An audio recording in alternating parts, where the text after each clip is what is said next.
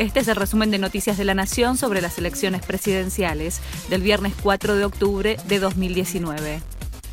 Mauricio Macri prometió resolver el tema económico si es reelecto. Si seguimos trabajando juntos, vamos a resolver también lo económico. No hay que asustarse en la mitad del camino, afirmó el presidente metido de lleno en la campaña electoral y en el contexto de las marchas del sí se puede. Si hacemos un acuerdo entre todos, tenemos 20 años de crecimiento en el país, aseguró Macri, que hoy estará en las ciudades de Concepción del Uruguay, Basa Bilbaso y La Paz. Fernández bendijo el regreso de la CTA de Yasky a la CGT. El candidato del Frente de Todos celebró la decisión de la CTA de los trabajadores de Hugo Yasky de reincorporarse a la CGT después de casi 28 años de producida la ruptura.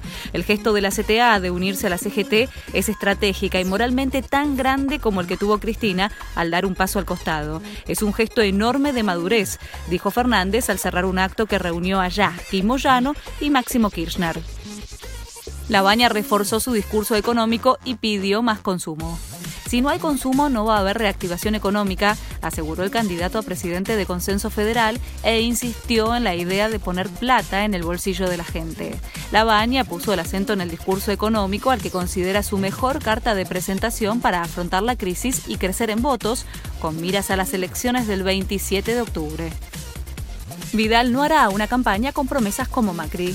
La gobernadora bonaerense no tiene previsto hacer una plataforma de promesas de campaña y se diferenciará así de Macri y Larreta, que esta semana buscaron acaparar la agenda con un listado de propuestas proselitistas. Vidal apunta a contener su caudal electoral y sostendrá la campaña por ahora en las recorridas sin demasiado gasto de recursos.